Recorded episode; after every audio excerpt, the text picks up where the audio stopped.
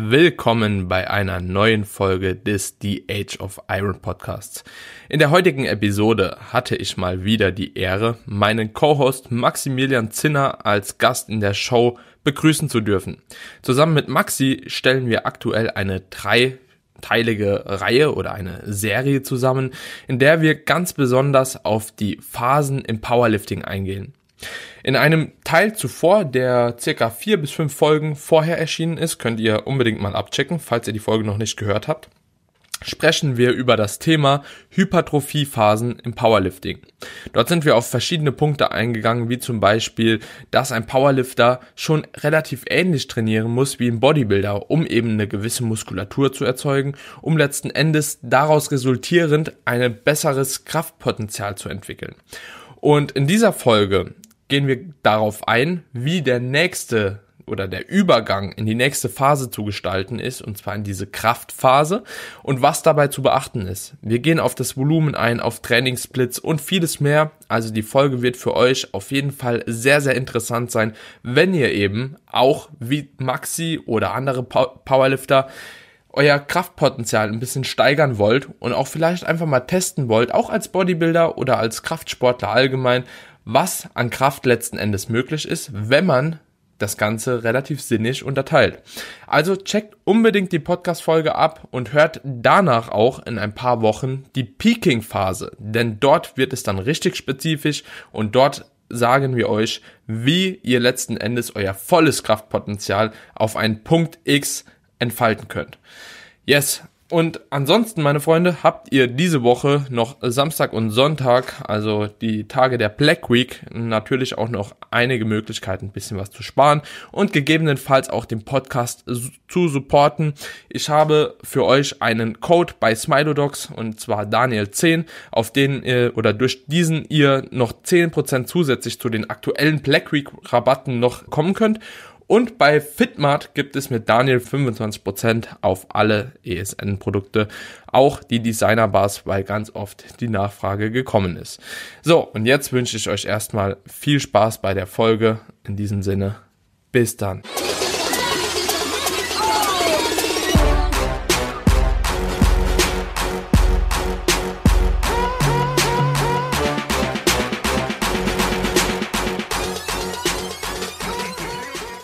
Herzlich willkommen zu einer neuen Episode des The Age of Iron Podcasts. Heute habe ich mal wieder meinen Co-Host Maxi mit am Start. Wir haben uns nämlich vorgenommen, ich glaube drei oder vier Folgen zuvor, der wir die Hypertrophiephase eines Powerlifters besprochen haben, heute noch die beiden anderen Phasen zu besprechen, bevor es dann letzten Endes für einen Powerlifter auf den Wettkampf geht. Maxi, ich freue mich, dass du heute hier wieder mit am Start bist und uns da auch ein paar Einblicke gewährst. Wie geht's dir, mein Lieber? Freue mich auch wieder da zu sein. Und ich musste gerade vorhin noch dran denken, als wir das letzte Mal gequatscht haben, haben wir wieder darüber geredet, dass die Gyms wieder zumachen. Und jetzt sind sie wieder zu. Perfekt. Und das hatten wir im Frühjahr auch. Stimmt. Wir hatten ja auch einen Podcast, wo wir dann kurz davor gesagt haben, auch bitte nicht. Und dann hatten wir einen Podcast danach, wo es dann zu war. Ja, so. ja stimmt. Ah, aber hat, ja, das, das hatte ich gar nicht mehr auf dem Schirm. Ja, es, aber diesmal war es wirklich, der, der Schock war nicht so groß, würde ich sagen. Ne? Nee, man kann sich ja mittlerweile damit irgendwie zurechtfinden. So hat ja auch ein bisschen Erfahrung gesammelt, ja. mit geschlossenen Gyms zu trainieren, zu Hause zu trainieren. Auch wenn es für den einen oder anderen wahrscheinlich immer noch ein ziemlicher Abfuck ist. Aber ja. Aber ja, man kommt schon irgendwie durch. Habe hab ich dir eigentlich erzählt, ich war dieses Mal so froh. Ich habe eine richtige Langhantel gehabt, so eine Olympiastange, also so zumindest von der Form her. Und die, die erste Einheit, die ich gemacht habe bei uns, habe ich ein ADL gemacht. Jetzt die Stange komplett verbogen. So, und jetzt kann ich sie nicht mehr benutzen eigentlich. Also so Benchen geht gerade noch so, fühlt sich aber auch an, als ob irgendwie die eine Schulter irgendwie drei Zentimeter unter der anderen ist. Beim Squat, da passt sich's eigentlich ganz gut an so. Es gibt ja auch diese Squat-Bars, ne, die so geformt ja, sind. Die, die eh genau, sind. Ja. So fühlt sich das ungefähr an, aber beim Heben, Alter, mir gehen jedes Mal die Hände auf. Ich kann seit zwei Wochen nicht mehr heben jetzt. So räudig. Ja, das ist ein richtiger Abfall. Ja. Aber du hast ja jetzt eine bestellt. Ich ne? habe jetzt eine bestellt, aber das, wie lange die dauert, 20 Tage Lieferzeit stand da. Ich hoffe, es ist einfach ein bisschen früher. Ich habe aber jetzt auch vier Einheiten, dann habe ich einen Deload, ich bin auch eigentlich schon komplett durch und ich hoffe, dass ich, ja, keine Ahnung, ich tue mich jetzt, ich habe zum Glück im Beinbeuger liegend kann mich damit eigentlich recht gut mhm. vorermüden jedes Mal. Ja, ich knall den einfach so zu, dass ich halt irgendwie da mit 150 Kilo versuche noch ein bisschen rein zu ADLen, aber also bei mehr geht ja. die Hand auf, weil die Stange einfach jedes Mal, wenn du die rausrackst, dreht die sich einmal und dann gehen deine Zughilfen so auf. So, und, ja, ich, ich habe sowieso schon so einen Scheißgriff, ne? Also ich pack nicht mal 130 Kilo irgendwie auf Zehner zu bewegen. Und jo, ist es so räudig. Also, ja. Ja, ja. bei mir im, im alten Fitnessstudio im Fit One waren die Stangen auch immer verbogen, zumindest viele davon. Und wenn du auch, ich fand es beim Bankdrücken auch so schlimm, wenn du raushebst und dann klappen auf einmal deine mhm. Handgelenke nach hinten ja. so, weil die Stange halt verbogen ist und du denkst so, was ist denn jetzt ja. los? Das ist eine Katastrophe. Also es ist auch nah Aber der Verletzungsgefahr, muss ich echt sagen. So, ich mache zwar nur eine RPI ja. 6 oder so beim, also weil einfach danach gehen ja. die Hände immer auf, egal wie viel Gewicht ich mache. Ich mache so eine RPI 6, das sind meistens so 5, 6 Wiederholungen, so mit 160, 170 dann. Ab dann geht, wie gesagt, die Hand auf und jedes Mal habe ich drei Reps vorher schon so nur im Kopf, bitte, halt, Griff, halt, halt, halt, halt zu, komm, eine geht noch, eine geht, weißt du so, und ich denke mir die ganze Zeit nur so, dass ich den Griff nicht auflasse, aber so was mit meiner Wirbelsäule da in dem Moment irgendwie passiert, das ist dann so komplett scheißegal eigentlich. Und ja, irgendwann, ich mach dann, ich führe die Übung wirklich aus, bis der Griff aufgeht und irgendwann macht er einfach blapp und geht mit, also so, das ist, ja, ja, Alles für die Gains. Wenn das bei mir passiert, dann krache ich durch meinen Dachboden. ich hatte letztens schon so ein, so ein Nahtoderlebnis. Ich habe ich hab auch ADLs gemacht mit 215 Kilo.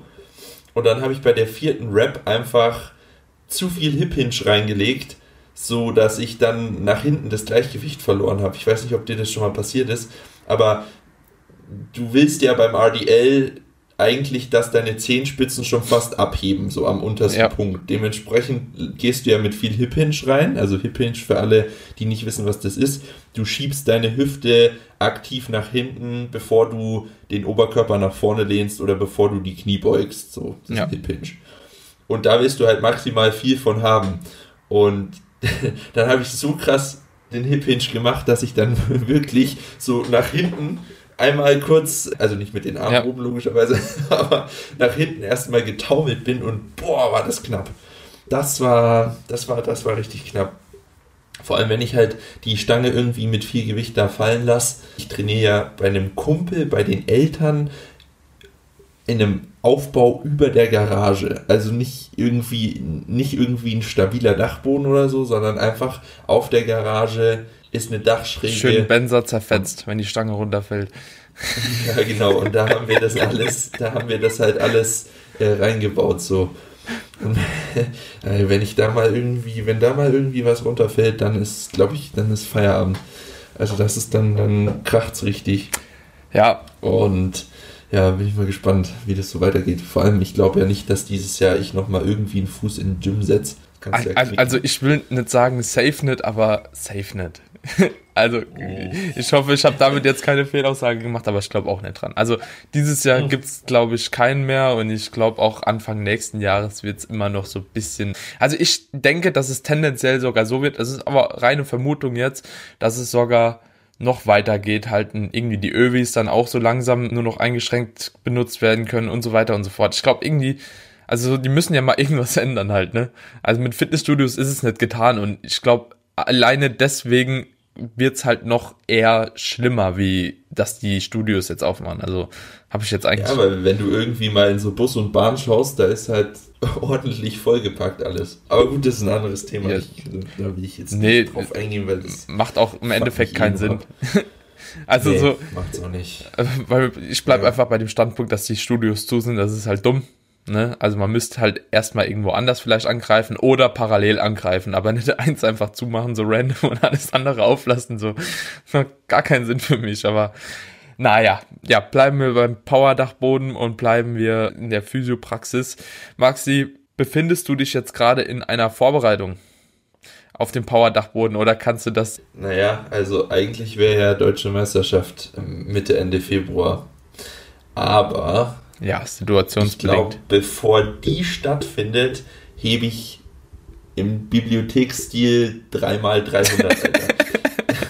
Weil safe nicht. Also ich bin mir, da bin ich mir schon ziemlich, ziemlich sicher, weil Februar ist jetzt nicht mehr so weit weg. Nee, Wir haben jetzt den nee. 23. November. Das ist jetzt dann bald Weihnachten, dann ist Januar und dann ist Februar. So, lass mal die Gyms noch bis Januar zu sein. Ja. Dann, und Vereinssport vor allem auch bis Januar verboten sein oder hm. ja, die Vereine auch zu. Dann wird wohl kaum jemand sagen, ja, okay, wir machen jetzt Mitte Februar eine deutsche Meisterschaft, weil du weißt ja nicht mal, ob die Leute alle trainieren können. Ich meine, also gescheit trainieren können. Hm. Und ja, ich bin da, bin mir ziemlich sicher, dass es keine deutsche Meisterschaft geben wird im Frühjahr. Ich hoffe, dass sie irgendwie auf Sommer oder Herbst verschoben wird. Hm. Und ja, mein Plan heißt aktuell noch DM Prep 21. Aber äh, ich schätze mal nicht. Also ich bin ja, ich bin, wir sind jetzt ziemlich unspezifisch unterwegs. Mhm. Das heißt, wie im letzten Podcast besprochen, recht hypertrophielastig, recht. Zack, und wieder wären wir beim ja, Thema, hast du gut eingeleitet. Ja, genau. Richtig schöne Brücke gebaut. Aber du, du, du kannst ja gerade, wenn wir jetzt wirklich bei dem Thema sind, auch nochmal kurz erzählen, was genau in dieser Hypertrophiephase gemacht wird. Vor allem vielleicht auch anhand von deinem Beispiel. Einfach nur nochmal so kurz diese einzelnen Punkte, die wir das letzte Mal schon angesprochen haben, nochmal die wichtigsten Facts ähm, abgearbeitet, bevor wir dann in die nächste Phase gehen. Also passt ja gerade, dass du erzählst, was du aktuell mhm. so machst und dann einfach nochmal so die Key Facts kurz mal benennen. Ja, ja, also äh, nochmal ganz, ganz vorweg diese Aufgliederung in, in Phasen oder Blockperiodisierung oder wie auch immer man es nennen mag, ist jetzt nicht, also ist umstritten im Powerlifting. Es gibt Verfechter, die sagen, das finden sie nicht so geil, die trainieren immer spezifisch. Und dann gibt es halt welche, unter anderem mich, die das doch als sinnvoll erachten.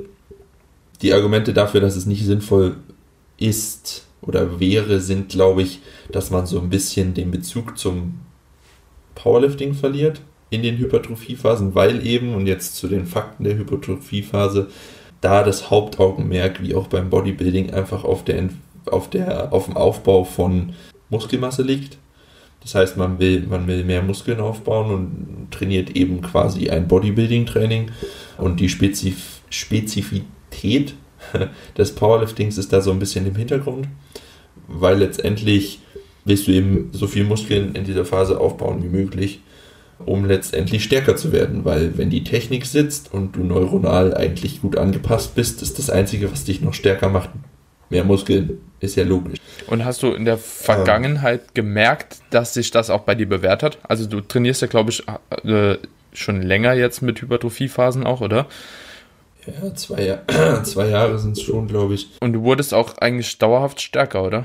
Also zu, ja, zum Wettkampf hin. Bis auf, bis auf die Bank schon. Die Bank ist ein bisschen ja, Benchboy alle Ehre gemacht. Aber die kommt jetzt auch wieder, tatsächlich. Dazu Dazu müssen wir mal einen anderen Podcast machen, weil sonst würde ich im Thema schon wieder so springen. Aber nur ganz kurz, um das anzureißen.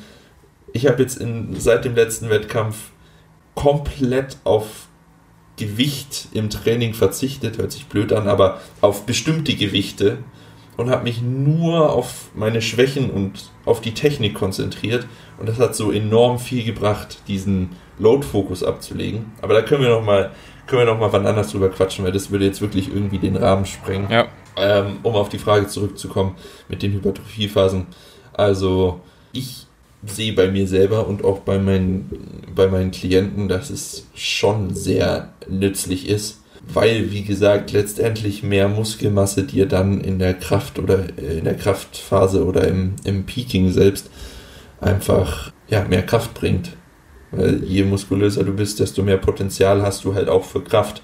Weil es ist ja, es ist eine Gleichung aus mehreren Sachen. Du hast, du hast deine neuronale Komponente und du hast deine Technik und dann hast du deine Muskeln, die dir zur Verfügung stehen. Und an jedem, wenn du an jedem was verbesserst, dann wirst du letztendlich stärker, ist ja logisch. Mhm. Und wenn du dann eben mehr Muskelmasse mit reinbringst, dann bist du oder hast du zumindest das Potenzial, stärker zu sein. Von daher bin ich schon überzeugt von dieser Phasenaufteilung und eben auch davon, wie ich es jetzt gerade gemacht habe, oder aktuell noch mache, einfach mal nicht im allzu niedrigen Wiederholungsbereich zu trainieren und tatsächlich einfach ja in, in einem Wiederholungsbereich von 4 bis 20 sogar zu trainieren und da eben alles an Gains mitzunehmen, was es so gibt. Ja.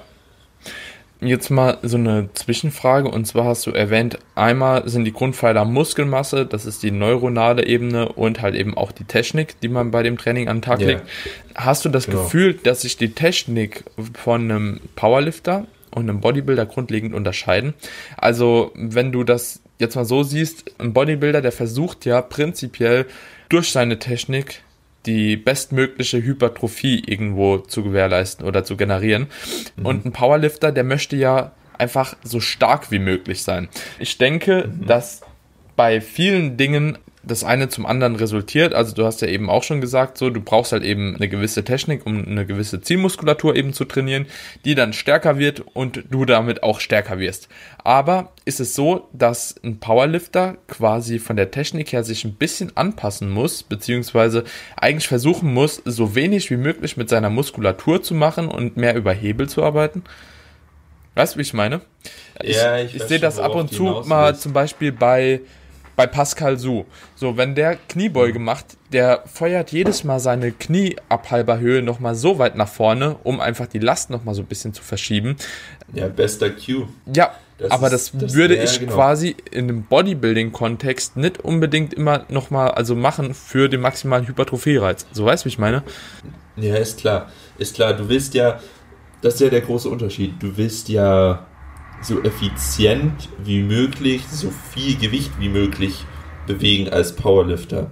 Mhm. Das heißt, um jetzt bei dem Beispiel mit den Kniebeugen zu bleiben, du willst auch nicht as to grass beugen. Mhm. Also du willst nicht so unfassbar tief, wie es dir möglich ist, in die Kniebeuge gehen, um die volle Range of Motion für deine Quads rauszuholen, sondern du willst kurz unter parallel gehen, dass du eine, eine gültige Wettkampftiefe hast und dann wieder hochgehen. So. Und jedes bisschen mehr Weg und Arbeit würde dir natürlich Gewicht von der Stange nehmen, weil es einfach schwerer ist. Ist ja logisch.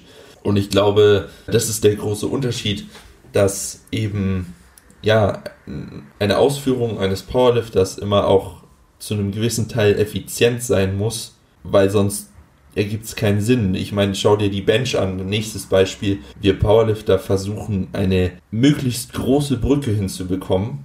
Also am besten so, so, so groß wie möglich, mhm. um letztendlich die Effizienz des Lifts zu steigern, weil du dann natürlich, wenn du die Schultern dann in äh, Retraktion bringst, die, den Brustkorb maximal gegen die Stange bewegst, der Weg oder der Handelpfad, nicht Handelpfad, aber der Handelweg geringer wird. Dementsprechend hast du weniger Arbeit zu verrichten, dementsprechend kannst du mehr Gewicht drauflegen und liftest effizienter.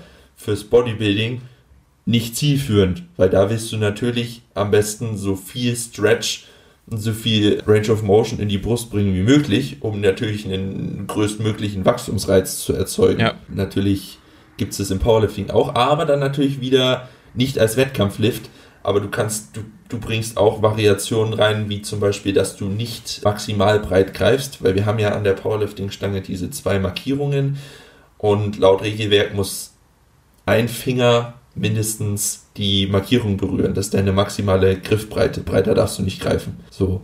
Und Aber ist es nicht so, dass man auch ab irgendeinem Punkt auch schwächer wird, wenn man noch breiter greift? Ja, das ist individuell. Also das, das kommt wirklich, das kommt wirklich drauf an, auf die Armlänge des Athleten. Das, das, das ist schon klar. Also es kann nicht jeder maximal breit greifen. Aber für große Athleten, so wie mich äh, zum Beispiel, so da empfiehlt sich natürlich. Ich habe auch relativ lange Arme und da versuche ich natürlich so breit wie möglich zu greifen, um den Weg so kurz wie möglich zu machen. Aber genau, im Training von der, von der Hypertrophiephase oder in irgendeiner Bankvariation bietet sich dann natürlich auch an, etwas enger zu greifen, weil du dann natürlich logischerweise für die Brust mehr Range of Motion hast. Ist ja klar, je weiter außen du greifst, desto weniger äh, ROM hast du für den Brustmuskel. Wenn du dann enger greifst, wird die, wird die größer und so versuchst du halt dann den Bodybuilding-Aspekt auch Powerlifting-Training reinzubringen, als Variation. Mhm. Aber letztendlich ist eben da dieser Unterschied, um wieder auf das Thema zurückzukommen.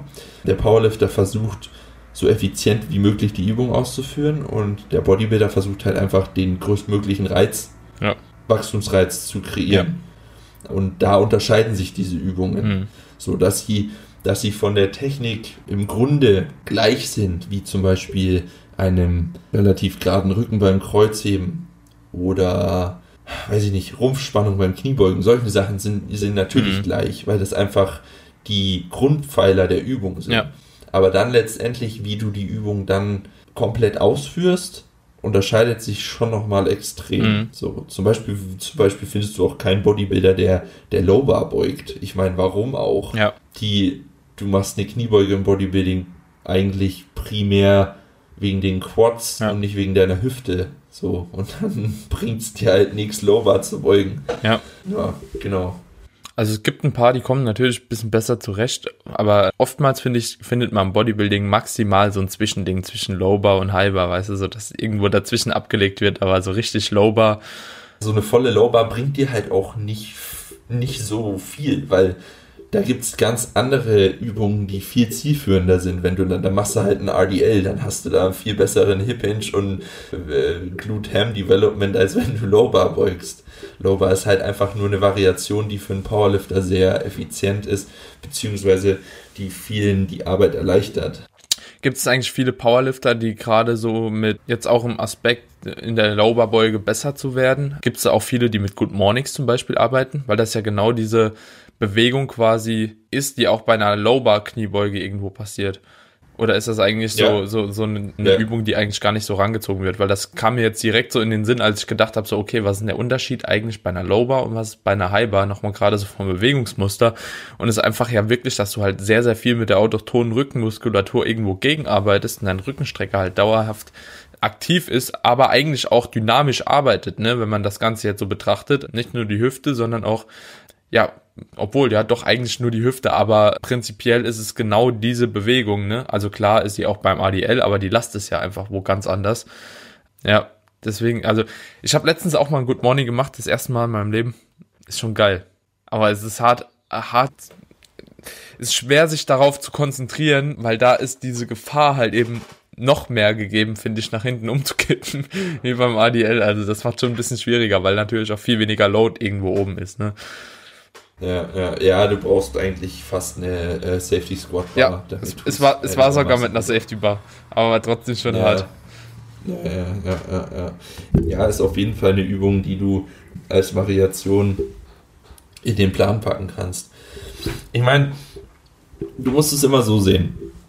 Du hast, je unspezifischer du trainierst im Powerlifting, die Möglichkeit, jede Übung zu nutzen und damit deine Schwächen zu unterstützen von der Beinpresse, die wirklich gar nichts mit dem Sport zu tun hat, bis hin zu einem ganz normalen Competition Lift. Du, du, also meine Empfehlung ist es, wenn du jetzt zum Beispiel aus einem Wettkampf kommst und erstmal keinen weiteren Wettkampf hast und ein bisschen unspezifisch trainierst, schau dir an, womit du vielleicht ein bisschen gestruggelt hast im Wettkampf. Also zum Beispiel, schau dir deine Sticking Points an. Du, du hast du bleibst bei der Bank kurz nach der Brust hängen, so, dann hast du vielleicht ein bisschen Defizite in, in der Brust.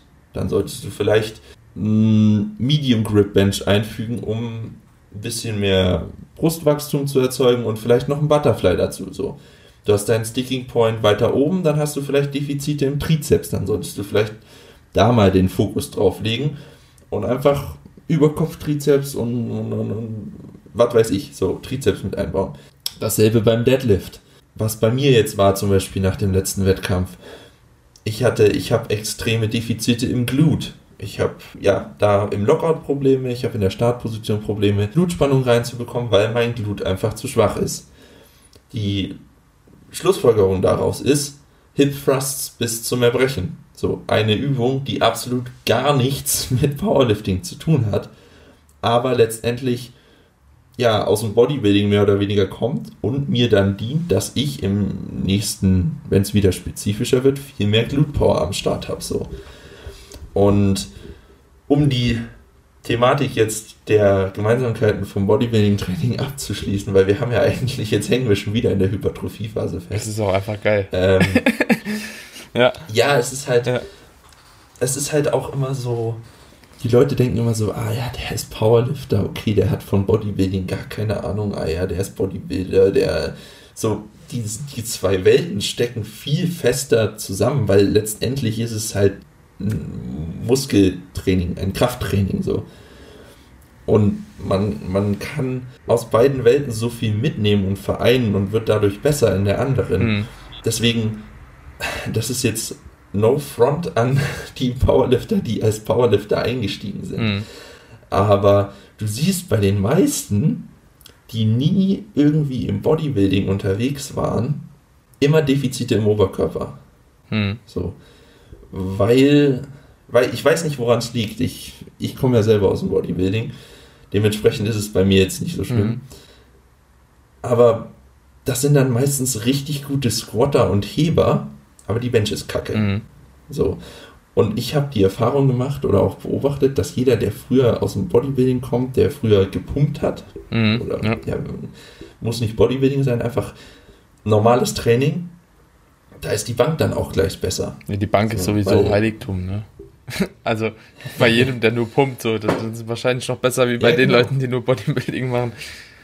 Ja. ja, ja, und so nimmt man halt da so viel mit und, und es ist auch so wichtig, sich in beiden Bereichen weiterzuwickeln, beziehungsweise sich Knowledge anzueignen, weil es eben so ineinander greift.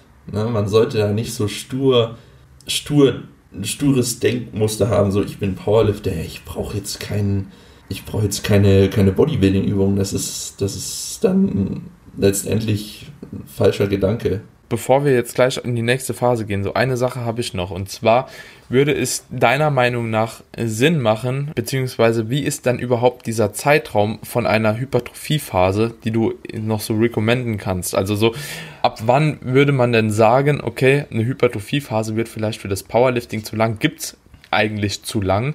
Wenn man jetzt bedenkt, okay, ich kann immer meine Technik verbessern, ich kann immer Muskulatur aufbauen, kann man dann wirklich sprechen davon, dass eine Hypertrophiephase zu lang wird? Wenn ich jetzt beispielsweise in fünf Jahren mal auf einen Powerlifting-Wettkampf gehen will und so lange, so viel Muskelmasse wie nur geht und mhm. so eine gute Technik aufbauen wie nur geht, ein bisschen stärker werde ich ja auch sowieso, hat das deiner Meinung nach, ist das sinnvoll? Oder sollte jeder, der jetzt Bock hat, eigentlich irgendwann mal in das Powerlifting einzusteigen, sagen, okay, vielleicht starte ich doch irgendwie mal jedes halbe Jahr, jedes Jahr, alle zwei Jahre, so, je nachdem. Was würdest du da empfehlen? Was sind so deine Erfahrungen auch? Ja, du solltest halt schauen, dass du immer mal wieder die Wettkampflifts dann drin hast. Auch in der Hypertrophiephase. Also wenn du jetzt, ja, wenn die, wenn die drin sind, dann kannst du das, kannst du das eigentlich so lange wie möglich durchziehen, weil letztendlich kommen dann, kommt dann die Kraftphase und dann auch das Peaking, die Vorbereitung, wo du spezifischer wirst. Und du musst halt dann, ja, ups, gegen das Mikro gehauen. Du musst ein, du musst es halt dann perfekt planen, dass du genug Zeit in der Kraftphase verbringst, um eben diese neuronalen Anpassungen zu treffen damit du dann spezifisch auf den Meet hin trainierst. Weißt du, was ich meine?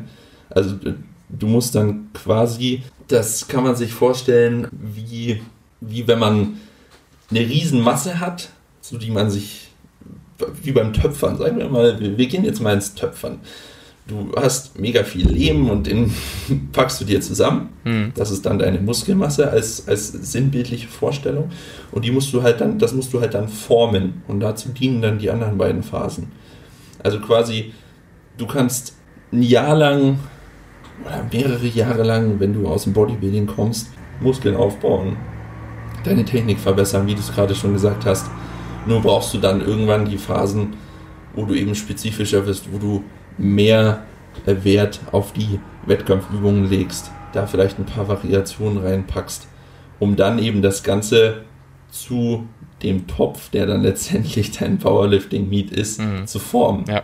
Nehm, nehmen wir mal an, äh, ich würde jetzt Status Quo nach meinen neun Jahren Bodybuilding, würde ich jetzt sagen, okay, ich will nächstes Jahr mal starten. Ne? Also so, ich will mal weg vom Bodybuilding. Ich glaube sowieso, die Wettkämpfe finden nicht statt, weil einfach zu viele Zuschauer, das ist zu kompliziert. Und vielleicht als Zeitüberbrückung mache ich jetzt einfach mal ein Powerlifting-Meet. So, einfach mal angenommen. Mhm. Wie würde ich jetzt, also wir sagen einfach mal, die Hypertrophie-Phase wäre jetzt bei mir abgeschlossen. Wir denke mhm. ich ein paar Tage schon darin investiert.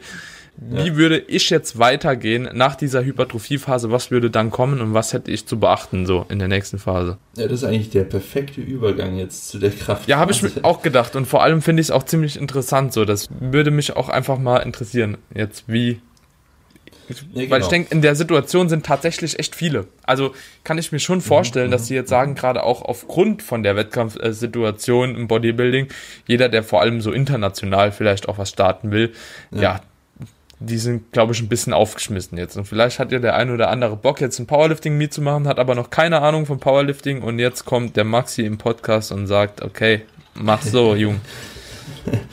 Ja, genau, dann, dann gehst du eben, dann hast du deinen Tag X, an dem der Meet ist und dann musst du eben schauen, dass du zum Meet hin immer spezifischer wirst. Und mit spezifisch meine ich, das kann man sich so vorstellen wie so ein Trichter, und unten sind nur noch die drei Wettkampflifts und du versuchst halt immer mehr darauf hinzuarbeiten.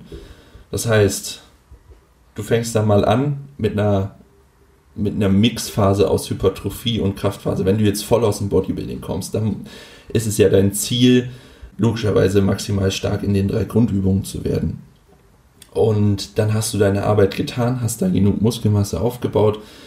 Dann geht es jetzt wirklich dran, dich als erstes mal niedrigere Wiederholungsbereiche in den Lifts zu gewöhnen. So, wenn du die ganze Zeit auf Achter gebeugt hast, dann ist dein potenzielles 1RM wahrscheinlich sehr, sehr hoch. Aber wenn du es dann tatsächlich ausprobierst, wirst du merken, ei, das ist ganz schön schwer, weil du halt einfach noch nicht diese ja, neuronalen Anpassungen getroffen hast und halt auch einfach noch nicht in diesem Wiederholungsbereich zu Hause bist. Mhm. So, du musst dich da erstmal rein, reinfinden. Ja. Weil wenn ich zu dir jetzt sage, beug mal einen, einen Single, dann wird deine Leistung wahrscheinlich viel geringer ausfallen, als du es letztendlich auf dem Papier von deinen Achtern oder Zehner Wiederholungen ausgerechnet hättest, weil du einfach die letzten Jahre nie in so einem niedrigen Wiederholungsbereich trainiert hast. Außer wenn ich meine Loads das heißt, nicht gepackt habe, ne? Fünfer geplant, so. einer gemacht. jo, ja. dann, genau. Aber wäre in dieser Phase auch schon immer mal wieder so in 1RM drin? Nee, die solltest du okay. eigentlich eh, die solltest du eigentlich eh nicht solltest du am Wettkampf machen, solltest du dir aufsparen. Aber um, um da reinzugehen, um zurück zu diesem Trichter zu kommen, du versuchst halt wirklich, wenn dann oben, bleiben wir mal beim, beim Squat, oben hast du dann immer in 8er bis 10er gebeugt. Dann versuchst du in der nächsten Phase dein Training mal so zu planen, dass du vielleicht ein Top-Set und Back-Off-Set-System einbaust. Das heißt, du hast Vierer als Topset oder Dreier und danach hast du äh, Fünfer, Sechser oder Siebener, so um so ein bisschen den Übergang zu schaffen. Das heißt, du hast, du hast dein Topset, um dich an die hohe relative Intensität zu gewöhnen, weil du da natürlich versuchst, viel Gewicht zu bewegen. Mhm. Und dann hast du danach noch dein Back-Off-Set, um eben weiter das Volumen reinzubekommen. Mhm. Weil du bist ja in der Kraftphase noch nicht so spezifisch, dass du jetzt in ein paar Wochen den Meet hast und versuchst nur noch im niedrigen Wiederholungsbereich zu trainieren, sondern du willst ja trotzdem noch Arbeit verrichten. Ja. Die darf ja nicht fehlen. Ja. So, und versuchst eben, das wäre mein Tipp, um jetzt mal so reinzuschnuppern, bau Topsets ein. Das heißt, du, fängst, du, du nimmst dein Training aus dem Hypertrophie-Block und gehst ein bisschen über in die Kraftphase, indem du erstens mal die Frequenz erhöhst der Mainlifts. Das heißt, du hast einmal die Woche gebeugt vorher, dann beugst du jetzt zweimal die Woche. Mhm. So. Und das am besten mit Topsets und Backoff-Sets. Mhm. Das heißt, du hast zwei Triples die Woche. Und die zwei Triples, natürlich nicht nur für den Squat, sondern für alle drei Lifts. Die Triples helfen dir dann dabei, dich zu primen für niedrige Wiederholungen mit höherem Gewicht. So, und dann trifft dein Körper natürlich Anpassungen und du wirst dort auch besser. Jetzt so aus der Erfahrung heraus von dir, wie kann man sich das vorstellen? Also erstmal, wie lange ist so eine Kraftphase eigentlich? Also wie lange geht das? Und in welchem Zeitraum hast du das Gefühl, dass sich so der Körper dann langsam nochmal darauf anpasst, wirklich auch auf dieses Primen, was du angesprochen hast? Mhm. Ab wann merkt man wirklich, okay, ich glaube, es fängt hier an, ein bisschen was mehr zu gehen wie vorher, ne? Mhm. Das geht eigentlich relativ fix. Also, wenn du aus dem Powerlifting kommst, reicht dir nach einer längeren Hypertrophiephase ein Block als Kraftphase. Auch so also vier bis fünf, sechs Wochen fünf, irgendwas so? Ja, vier bis sechs Wochen, mhm. so fünf Wochen, so. Wenn du aus dem Bodybuilding kommst, würde ich das langsamer machen. Du musst dich ja erstmal rantasten. Also da würde ich dann wirklich zwei, drei Blöcke nehmen und immer spezifischer werden. Das heißt, du fängst im ersten Block an und hast deine, deine Vierer als Topsets und machst Siebener als, als, als Backoff mhm. zum Beispiel. Und dann machst du im nächsten, in der nächsten Kraftphase machst du Triples als Topset und machst Fünfer als Backoff. Und in der nächsten Kraftphase machst du Doubles als Topset und machst Vierer als Backoff.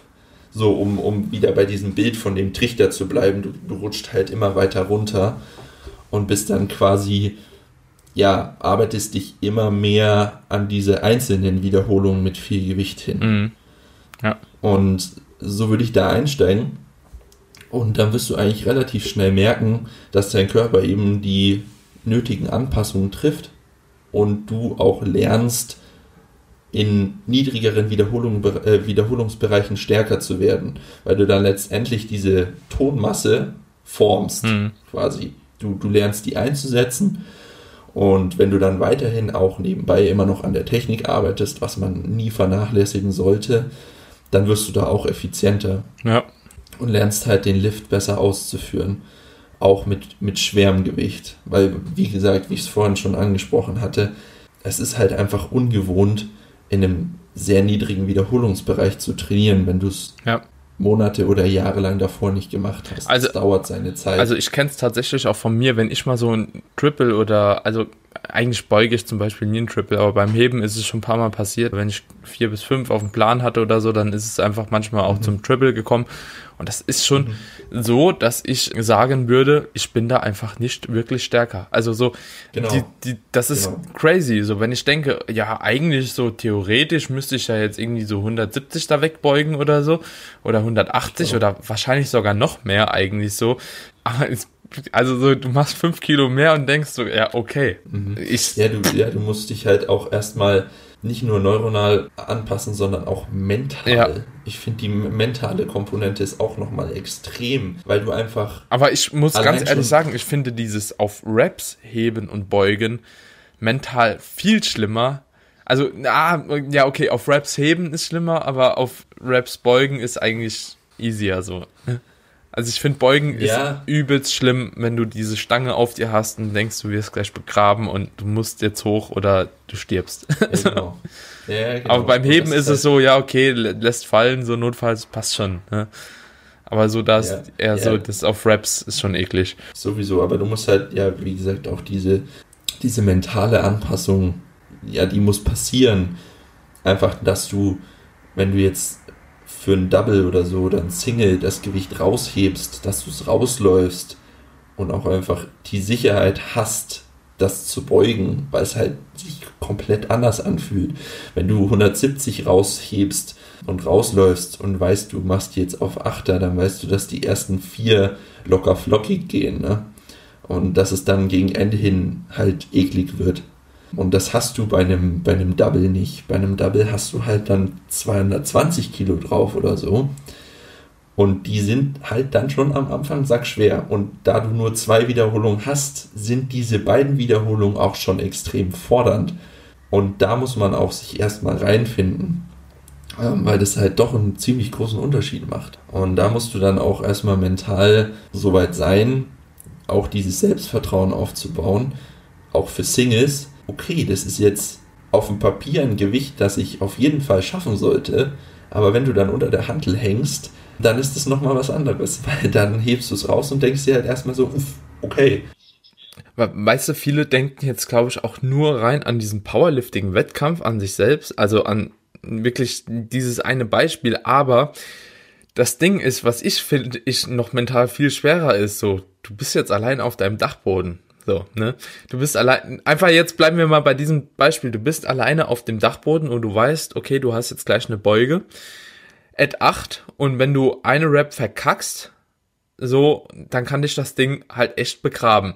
Und das finde ich mental viel schlimmer. Also so, dass das jeder auch mal versteht. So, du, du bist dann auf deinem Dachboden oder im Gym alleine und da sind keine 30 Leute hinten dran, die dich pushen und die dir zurufen und du bist sau motiviert. Auch ein Powerlifter hat die Tage, an denen es einfach, ja, keine Ahnung, im Leben man nicht so toll läuft. Ja, man ist irgendwie fertig, man ist im Arsch und geht dann ins Training und fühlt sich schon nicht so gut und dann stehen halt, ja, 230 auf dem Plan oder so, keine Ahnung. Und die dann hoch zu grinden, ich finde, das ist halt mental eine Herausforderung. So klar, weißt du, du hast auch im Bodybuilding immer mal einen Tag, wo du denkst, okay, du gehst härter rein.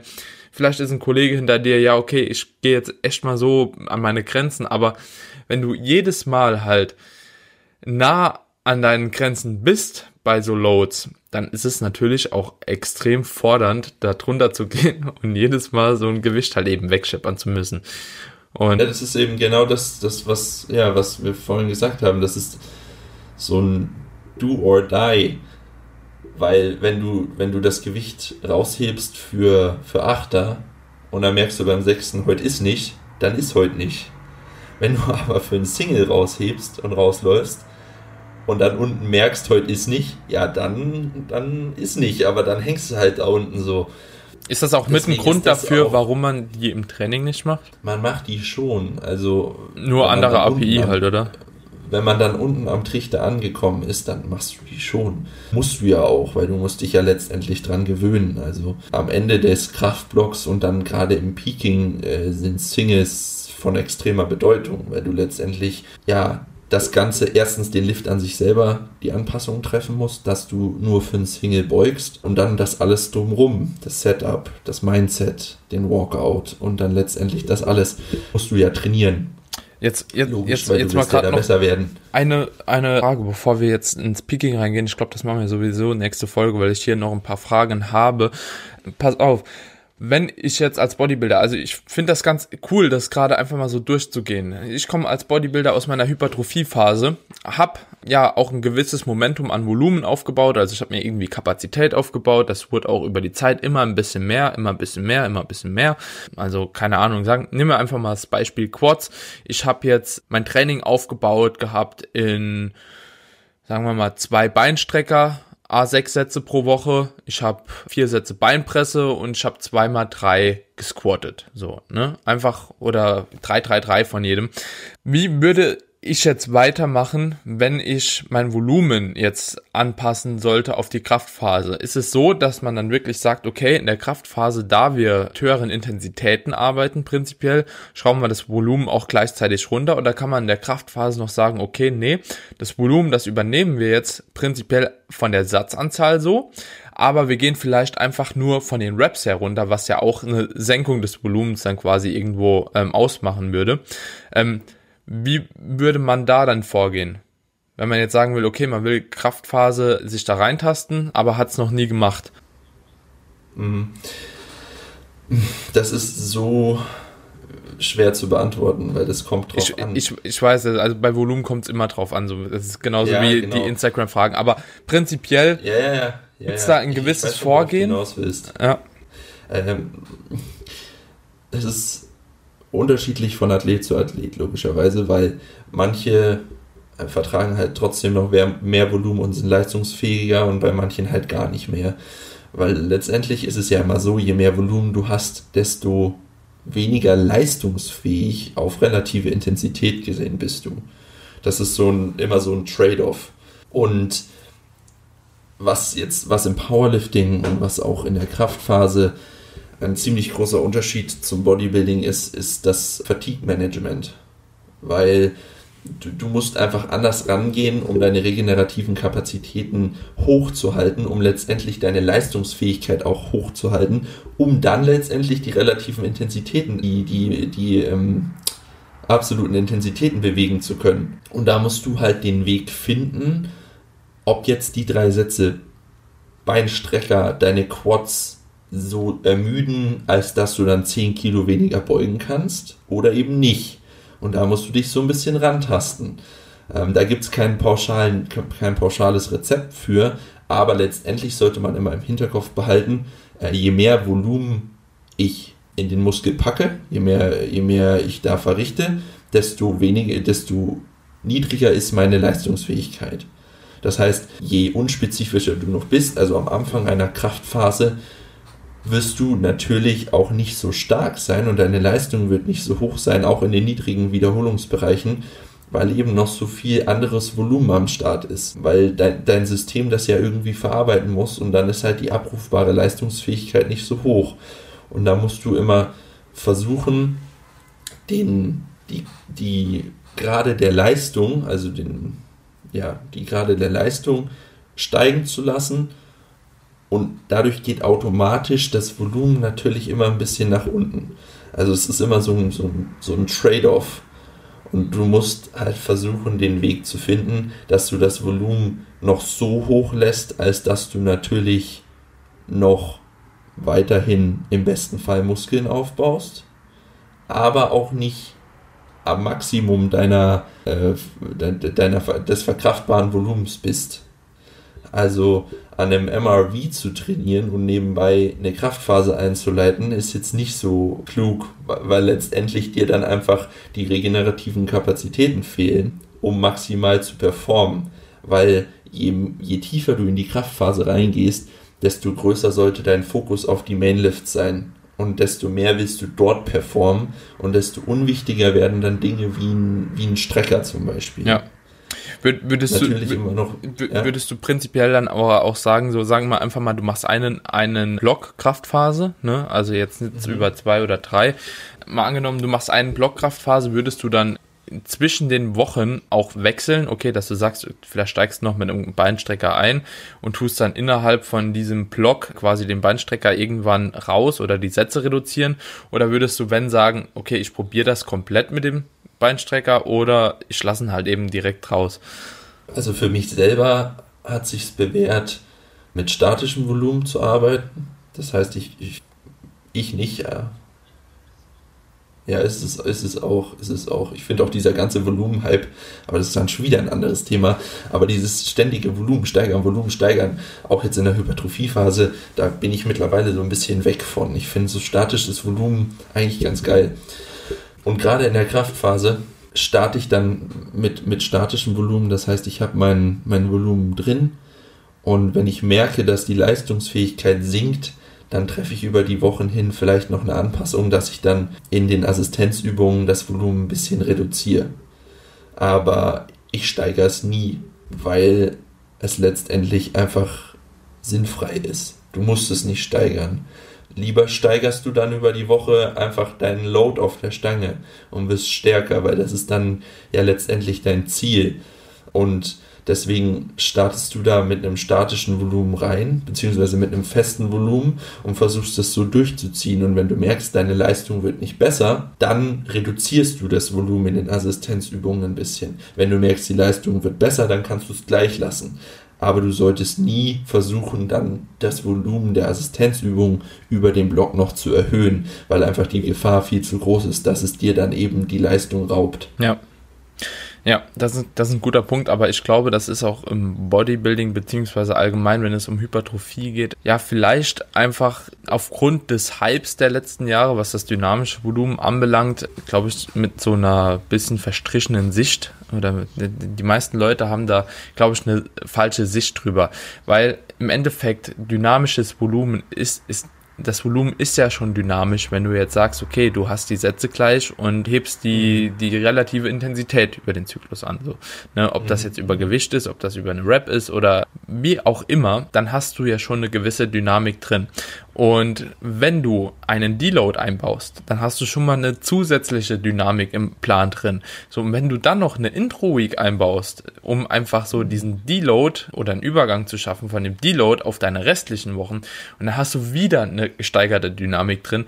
Und die Frage ist halt, wie viel oder wie dynamisch muss das Ganze denn tatsächlich sein? Also musst du von Woche zu Woche dann noch einen Satz, zwei, drei, vier steigern oder hast du so schon eine ausreichende Dynamik erzeugt und ich glaube, das ist halt eben oftmals schon so der Fall. Es gibt ja auch relativ mhm. viele Daten, die jetzt halt eben belegen, dass dynamisches Volumen teilweise einen Vorteil haben kann, ja. aber das Ausmaß dieser Dynamik und vor allem auch bei dem jeweiligen Trainingsfortschritt, das ist halt eben noch, ja, sehr mau untersucht, sage ich jetzt mal. Mhm. So, ähm, dementsprechend würde ich da auch jedem raten, vielleicht nicht zu hart reinzugehen. Es ist auch einfach meine Erfahrung, dass ich bei mir als auch bei meinen Klienten bessere Erfahrungen damit gemacht habe, wenn man das Ganze nicht zu dynamisch gestaltet. Also sprich in einem Cycle irgendwie vier Sätze steigert oder so bei einer Muskelgruppe. Mhm. Das ja, ist nicht so vorteilhaft, weil ihr habt eine Woche, in der ihr extrem überladet, so und eine Woche, mhm. in dem ihr wahrscheinlich unter euren Kapazitäten trainiert.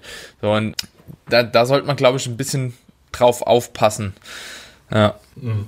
Ja, du hast ja auch noch, auch in der Kraftphase hast du ja auch noch zusätzliche Dynamik in den, in den Mainlifts zum Beispiel, weil du von Mikrozyklus zu Mikrozyklus die Satzzahl tendenziell auch erhöhst und in der Wiederholungszahl runtergehst.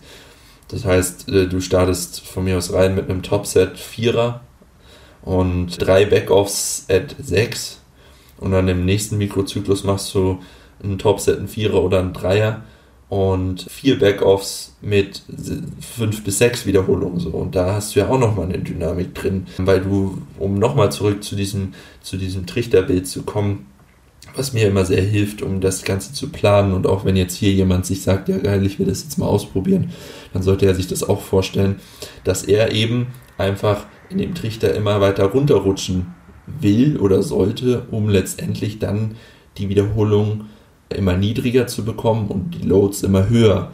Und da hast du halt auch schon so viel Dynamik drin, ja, dass du das in den, in den Assistenzübungen einfach vermeiden solltest. Hm. Außer du musst es eben reduzieren, weil du die Leistung nicht bringst. Ja. Dann solltest du dir überlegen, okay, äh, meine Quads, ich habe jetzt nach dem Strecker gemerkt, meine Quads sind so frittiert, ich kann nicht gescheit beugen am nächsten Tag. Ja, dann solltest du vielleicht den Strecker reduzieren oder sogar ganz rauslassen, um eben einfach volle Leistung in der Beuge zu bringen. Jetzt so. hast du noch gerade eine gute Sache angesprochen, die müssen wir auf jeden Fall jetzt noch reinpacken. Maxi, die meisten im Bodybuilding kommen ja von einem Dreiersplit oder von einem Zweiersplit. Also so viele sind noch dem Split angehörig. So ich bin es ja schon relativ lange nicht mehr, sondern verteile mein Volumen eigentlich nur noch. Aber viele haben ja immer noch extrem Spaß an einem Split. Ne? Wie vorteilhaft wäre es denn überhaupt jetzt von einem Dreiersplit, ja, da einzusteigen? Also, das überhaupt Sinn, weiter in Dreiersplit zu fahren, sagen wir mal Push-Pull-Legs? Oder würdest du dann lieber sagen, okay, es ist vielleicht vom Vorteil, gewissen Lifts halt eben auch öfter zu trainieren in der Kraftphase schon? Ja, also du solltest auf jeden Fall die Spezifität nach oben treiben. Das heißt, und das passiert eben dadurch, indem du die Frequenz der Mainlifts erhöhst, ganz klar. Mhm. Und wenn du aus so einem klassischen Dreiersplit kommst, dann könntest du es natürlich so machen, dass du am, am Push-Tag die Bank reinpackst, am Pull-Tag das, das Kreuzheben hm. und am Leg, Legs-Tag den, äh, den Squat. Hm. So, und wenn du das dann sechsmal die Woche machst, hast du eine, eine Frequenz von zwei für alle Lifts. Hm. Aber das ist, auf, das ist auf keinen Fall optimal, weil natürlich die Lifts sich auch unterschiedlich fordern hm. und auch unterschiedlich Ermüdung anhäufen. So zum Beispiel eine Bank ist lange nicht so ermüdend wie ein Deadlift mhm. und ein Squat ist auch nicht so krass ermüdend wie ein Deadlift. Und ich habe oft, das Gefühl, dass prinzipiell auch ein Push Day allgemein nicht so ermüdend ist wie zum Beispiel ein Leg Day halt. Ne? Also so mhm. allgemein dieser ganze Tag mit dem ganzen Volumen, was man da akkumuliert. Ja, ja, da würde ich also man kann es mal machen, um sich so ranzutasten, aber letztendlich würde ich da schon von weggehen, weil du willst, meine Empfehlung ist, du willst mindestens dreimal die Woche benchen, einfach weil du es verkraften kannst und weil du natürlich die Frequenz so hoch wie möglich gestalten willst. Mindestens zweimal die Woche beugen und ja, einmal heben, aber auch eigentlich öfter, vielleicht in der Variation oder so. Das mal als, als, als Grund, als Basis so. Und natürlich ist es dann vielleicht auch besser, wenn du es wenn verkraftest, wenn du es wegregenerierst, viermal die Woche zu benchen, hm. äh, dreimal die Woche zu beugen und zweimal die Woche zu heben. Und dann, dann, das kriegst du dann natürlich in so einem Muster nicht mehr unter. Genauso wie es sich anbietet, auch einfach mal nach einem Squat zu benchen. Weil letztendlich musst du am Wettkampf dann nach einem Squat benchen. Und da bietet sich an, auch schon in der Kraftphase, einfach diese Vorermüdung am Trainingstag vom Squat mitzunehmen und dann danach zu benchen, um auch das mal zu erfahren im Training. Und da geht dann natürlich, ja, wobei ein Pushtag würde sogar schon gehen, aber den hast du halt dann nur einmal die Woche und letztendlich, es, es passt halt dann einfach nicht mehr zusammen. Du solltest dann schon schauen, dass du aus diesem gewohnten Split-Muster rauskommst und eigentlich das Einzige, was sich rentiert, ist Ganzkörper, weil du natürlich immer diese Verbundübung hast. Ähm, weil dann hast du an dem einen Tag einen Squat und danach benchst du, dann hast du am nächsten Tag einen Deadlift und danach benchst du. So, und dann bist du halt schon komplett raus. Wie willst du einen Deadlift und eine Bench klassifizieren? Das ist kein, das ist kein Pull-Tag, das ist kein Leg-Tag, das ist kein Push-Tag. So, und, und dann, dann hast du natürlich auch, dann tust du dir viel leichter, die ganzen Übungen, die du ja auch noch unterbringen musst, diese ganzen Assistenzen unterzubringen. Hast nicht den einen Tag, wo du dann voll die Beine malträtierst, sondern packst halt an dem einen Tag noch einen Beuger dazu und an dem anderen den Strecker, an, anstelle, dass du halt deine Beine an einem Tag komplett rausschießt und dann erstmal vielleicht zwei Tage gar nicht mehr beugen kannst. Ja. Und dann kommst du letztendlich mit der Frequenz auch nicht mehr zu Rande. Ja. Ja, gute Punkte. Also ich, aber man kann schon sagen, dass man in der Hypertrophiephase eigentlich noch mit einem Split trainieren kann. Bietet sich im Prinzip an, weil du ja quasi eigentlich nur darauf abzielst, Muskulatur zu gewinnen. Und wenn man dann in die Kraftphase geht, dann würde man prinzipiell von diesem Split-Training auch ein bisschen einfach wegkommen, um eine gewisse Spezifität auch aufzubauen, schon für das mhm. Peaking hin. Und im Peaking, da kommen wir dann das nächste Mal drauf, oder? Ja, ja. ja, das würde jetzt den Rahmen komplett sprengen. Ja. Du kannst ja auch, um das Thema abzuschließen, den Split in der Hypertrophiephase viel besser unterbringen, weil du eben, wie du es gerade schon gesagt hast, diese Spezifität gar nicht brauchst. Da kannst du ja dann an dem Tag benchen, an dem Tag beugen und an dem Tag heben, solange die da noch drin sind und du bringst sie ja unter. Aber letztendlich willst du ja in der Kraftphase einfach deine Leistungsfähigkeit steigern und das ist halt dann damit einfach nicht mehr so gut möglich. Ja, Genau. Gut. Würde sagen, passt. Das passt soweit, ja. Alright, Maxi. Wir haben vorher gesagt, übrigens. ja, wir, wir haben vorher übrigens gesagt, so, wir machen heute genau eine Stunde. Vielleicht habe ich mich auch so dran orientiert, ich weiß es nicht, aber ich finde, das war gerade ein perfekter Abschluss eigentlich, weil alles, was wir jetzt on top machen, das wird wieder das Thema sprengen. Ne? Ja, ja. Dementsprechend war auf jeden Fall ein netter Talk. Zweite Phase ist jetzt soweit abgeschlossen. In der nächsten Folge, die wir dann zusammen machen, würde ich sagen, dann tun wir das auch noch mal so ein bisschen äh, wiederholen, wie wir das heute mit der Hypertrophiephase gemacht haben, weil es sind ja doch schon immer ein paar Wochen her, dass auch ein Quereinsteiger auf jeden Fall versteht, um was es geht. Und dann ja. gehen wir noch einmal ganz speziell auf das Peaking an und dann hoffe ich, dass ich nächstes Jahr als Powerlifter dann irgendwo mal die Lifts wegklatsche. Ja, das wäre auf jeden Fall richtig nice. Wenn Freddy es zulässt. ja. ach, der Freddy lässt es schon zu. Ich meine, er macht es ja selber. Er macht es ja selber. Und das würde mich mega freuen. Ich glaube, du hast auch richtig Potenzial, ein ordentliches Total rauszuhauen. Ja, außer beim Squad vielleicht. der, halt echt, der kommt schon auch. Der, ich ich habe aber mein Problem gefunden. Ich habe die Innenrotation der Hüfte, die ist bei mir so was von schlecht. Ich kann in Adduktoren gar keine Kraft entwickeln. Ich glaube, deswegen sind auch die Adduktoren so schlecht. Kennst diese Froschstellung? So diese mhm. Dehnungs, mhm. die, die Froschstellung. Ja. Yeah. Digga, ich komme nicht mal. Ich, ich komme nicht mal so in dieses 45-Grad-Winkel rein von Hüfte zu Ding. Das ist so katastrophal.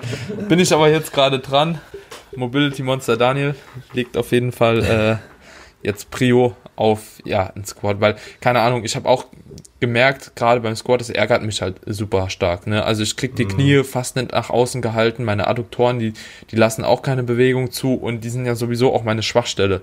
Und ich glaube einfach, weil die einfach keine, kaum Bewegung zulassen, so, ne? Also so, die haben mhm. gar kein Bewegungsausmaß, wie sie irgendwie mal kontrahieren können. Dementsprechend, jo, ganz anderes Thema. Ich denke, ja, passt. Ich habe nur Adduktor, ich habe keine Quads. Ja, sei froh.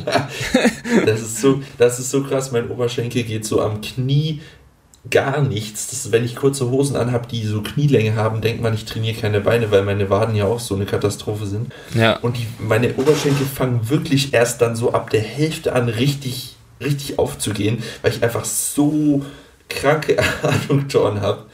Bei mir äh, genau umgekehrt halt. Ja. ja. Naja. Alright, Maxi. Ja, gut. Ich danke, dass du da warst. Und beim nächsten Mal dann natürlich gerne wieder. Wenn die Leute dich finden wollen, wie immer natürlich alles in den Show Notes, aber ansonsten über The Benchboy auf Instagram. Und du hast jetzt auch eine Website, glaube ich, oder sowas, ne? Nee. Ja, die, bau, die baue ich gerade noch. Also Website is incoming. Für, für spätere Hörer, die das irgendwie in einer Woche hören oder in zwei, dann könnt ihr meine Website auch besuchen. Ich weiß noch nicht ganz, wie die Domain heißen wird. Wahrscheinlich irgendwas mit The Benchboy logischerweise. Da könnt ihr dann auch alles rund ums Powerlifting, Coaching etc. abchecken, was es jetzt gerade noch auf Insta zu finden gibt. Wenn ihr noch irgendwelche weiteren Fragen zu dem Podcast habt, schreibt Daniel oder mir. Wir beantworten euch das gerne und ansonsten freuen wir uns natürlich über jegliches Feedback, Teilen etc. pp. Yes, und falls ist mir gerade eingefallen, falls ihr eine Frage habt, können wir eventuell zu der ersten, also egal ob erste oder zweite Folge jetzt, ihr könnt uns die Fragen auch gerne auf Instagram schreiben, egal ob auf die Age of Iron, Maxi oder mir. Wir notieren uns die und werden dann, wenn da noch was kommt und ihr irgendwelche spezifischen Fragen auch an Maxi habt, das gerne auch ausführlich dann in der nächsten Folge, äh, dem Peking, noch einmal klären, was alles so an Fragen dann gekommen ist. Yes, und ansonsten wie immer, teilt den Podcast in die Story, wird uns extrem freuen, gibt dem Ganzen eine Bewertung für alle, die neu am Start sind hier und wir hören uns in der nächsten Episode. Ciao, ciao. Ciao.